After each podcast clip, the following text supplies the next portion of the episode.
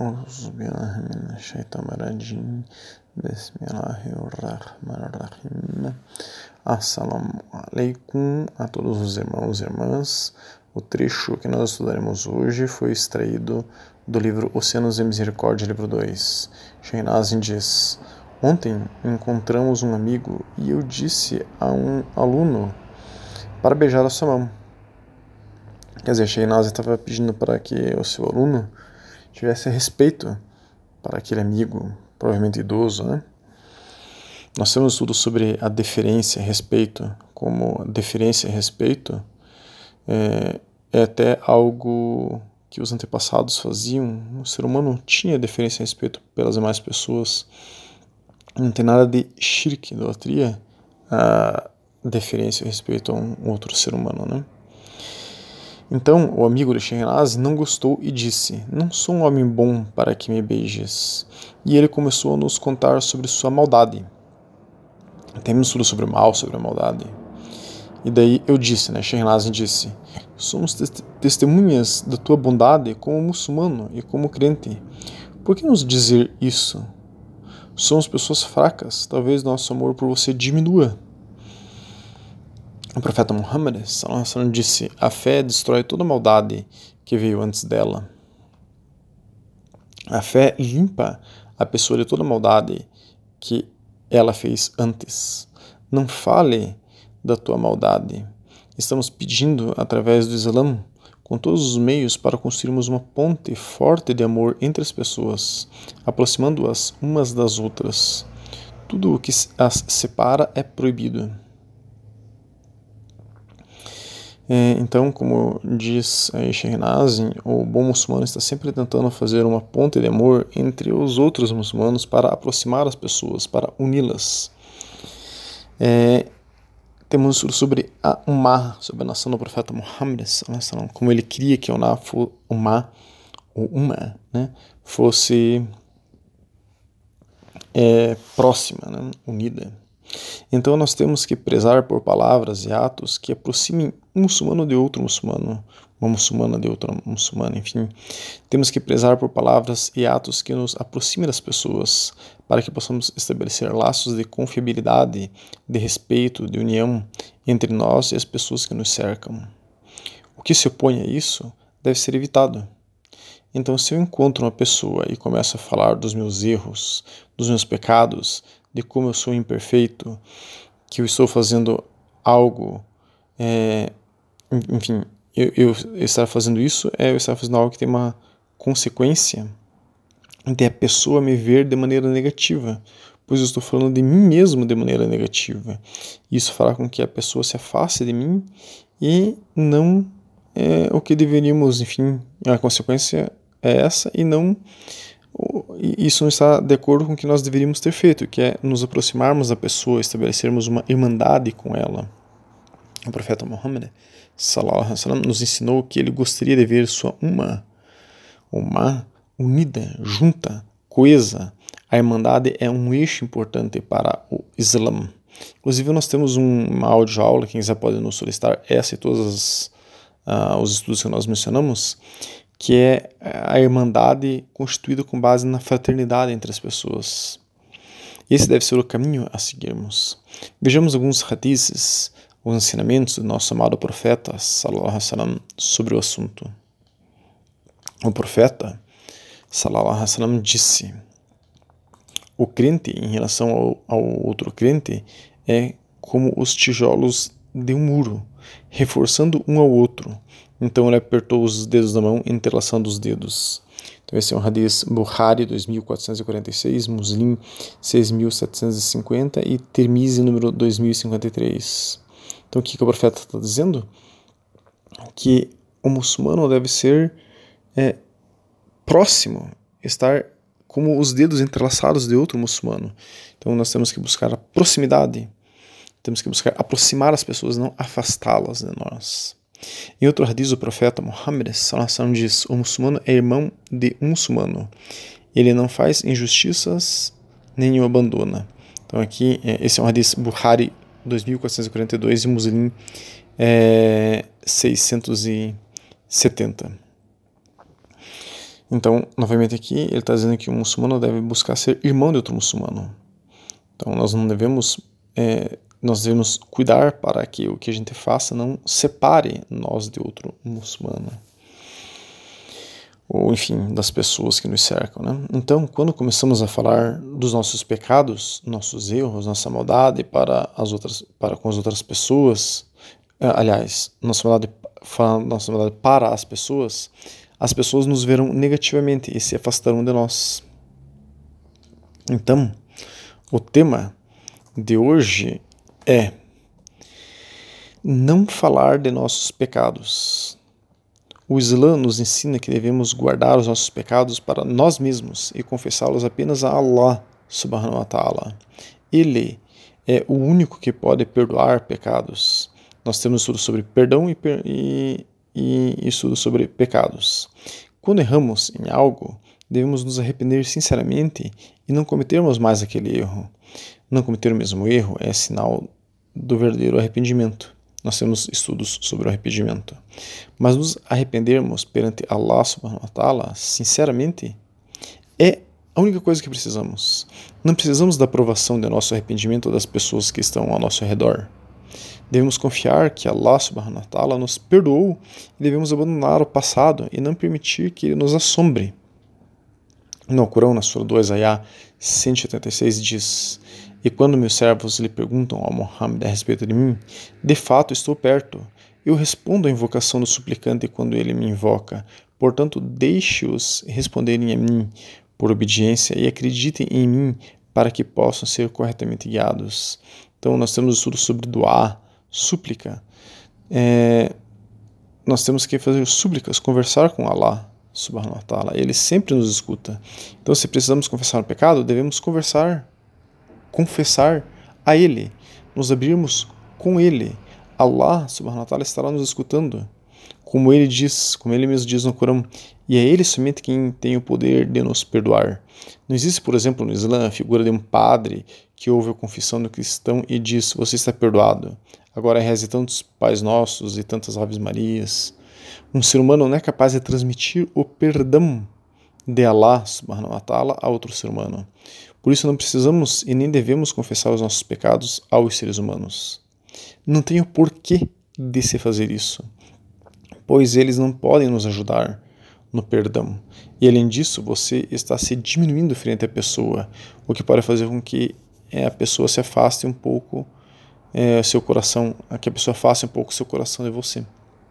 No Corão também diz, agora vamos falar só uma, uma pequena parte do ayah do versículo, que é maior, mas nós trouxemos aqui apenas um fragmento dele, que é o ayah 3 da sura 11. Então, ao Corão 11, ayah 3 diz: Buscai o perdão do vosso Senhor e voltai-vos para ele em arrependimento. Se a pessoa está diante é, se a pessoa está diante de mim e não tem o poder de transmitir o perdão de Allah subhanahu wa para mim, por que que então a gente vai buscar o perdão no outro, né? Confessando algo nosso para o outro. Por que ficar falando de meus pecados aos outros? Vemos sobre isso no Corão também na Sura 4, ayah 64, que diz: E não enviamos nenhum mensageiro a não ser para ser obedecido com a permissão de Allah, e se quando se enganaram a si mesmos, tivessem vindo até você, ó Muhammad, e tivessem pedido perdão a Deus, e o mensageiro tivesse pedido perdão por eles, eles teriam encontrado Allah, aceitando o aceitando o arrependimento e a misericórdia. Então o profeta Muhammad, quando alguém o procurava mostrando-se arrependido por algum pecado, algum erro, por algo, enfim, o profeta fazia doar uma súplica pedindo para que Allah perdoasse aquela pessoa. Ele mesmo nunca fez é, como fazem os padres: Deus te perdoou, meu filho, reze tal coisa. É, então, é, ele não afirmava é, veementemente que Allah teria perdoado a pessoa. Ele pedia para Allah perdoar. Se Allah vai perdoar ou não, é no dia do juízo que a pessoa vai saber. Então, é, nós não é, falamos às demais pessoas sobre os nossos pecados é porque no Islã não existe a figura da confissão. O significado de confissão para os cristãos, se nós procurarmos, é que a confissão é um sacramento que envolve o perdão de pecados perante um padre, um bispo, que nesse momento atua em nome de Cristo e dá ao que confessa o recebimento do perdão divino das faltas confessadas e dá à pessoa uma penitência. Então vejam, a igreja, na igreja, o padre fala para o fiel que ele está perdoado o padre, o bispo, ou seja, quem for, se arroga no direito de perdoar ou não alguém em nome de Allah. Mas, subhanahu wa ta'ala, o glorioso atado, mas o Islã, para o Islã, isso é descabido. Só Allah subhanahu wa ta'ala para perdoar alguém. Então, por que o ser humano deveria conversar seus pecados, tais e tais coisas que fez por maldade para outras pessoas, é, com alguém? Né? Elas não poderão perdoá-lo e só as afastará da pessoa.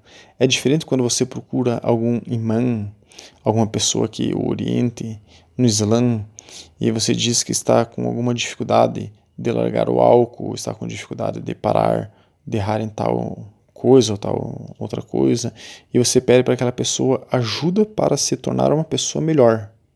Então, naquela relação de cumplicidade, aquele imã, aquele sheikh, irá te aconselhar: ó, tente lutar contra isso, não se permitir cair em tal erro. Faça tal coisa, faça tal zikr. Lembre do que diz o Corão sobre esse assunto, do que diz a Sunna, né? os ensinamentos do profeta Muhammad sobre esse assunto. Então você está buscando saída para um problema e está recebendo uma ajuda de como superar tal coisa. Mas não é é, que você esteja recebendo perdão pelos seus erros. Né? Nunca faça isso em público de pedir uma orientação para algo que você está pecando, explicitando para todo mundo que está ao seu redor que você é um pecador, que erra de tal e tal maneira e como você poderia fazer para melhorar. Não peça orientação sobre erros teus em público. Temos que ser humildes essa é uma busca nossa, então temos estudos também sobre a humildade, mas ser humilde não é nos humilharmos ou nos rebaixarmos. O Islã ensina ao ser humano que ele deve ser digno, deve se dar dignidade. Ele não deve se rebaixar para ninguém, só para Allah subhanahu wa ta'ala. Então, o Corão, na Sura 4, ayah 148, diz: Allah não gosta da menção pública do mal exceto por alguém que tenha sido injustiçado. E sempre é Allah, o todo ouvinte e sabedor. Então, o que essa passagem do Corão diz é que não devemos mencionar o nosso mal em público e nem o mal de outro em público. Temos inclusive um estudo que diz sobre esconder ou encobrir o erro dos outros. Na medida do possível, tentamos encobrir o erro do outro para que não se tenha fofoca e o mal seja esquecido e não falado não se fazer propaganda de coisas erradas e ruins. É como cortar o mal na casca, na raiz, para que ele não cresça, tanto em mim como nos outros. É, nessa sura né, que nós é, mencionamos nesse ayah, nesse versículo, diz é, que não devemos mostrar em público nenhum mal, enfim, deixa eu por alguém que tenha sido injustiçado, exceto por alguém que tenha sido injustiçado. Então, nós não devemos falar, fazer menção do mal em público, exceto por alguém que tenha sido injustiçado. Então, se a pessoa, é, se alguém cometeu uma injustiça com outra pessoa e nós queremos fazer com que a justiça seja feita, daí nesse momento a gente pode falar, ó, fulano é, roubou ciclano e eu e aquele outro fulano e aquele outro fulano, nós três aqui somos testemunhas que tal pessoa roubou tal outra pessoa. Então você está tentando corrigir algo que foi feito de errado, daí é diferente.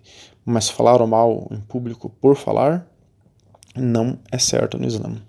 Nosso profeta sallam, também nos ensinou isso, de não falarmos nossos pecados em público para os outros.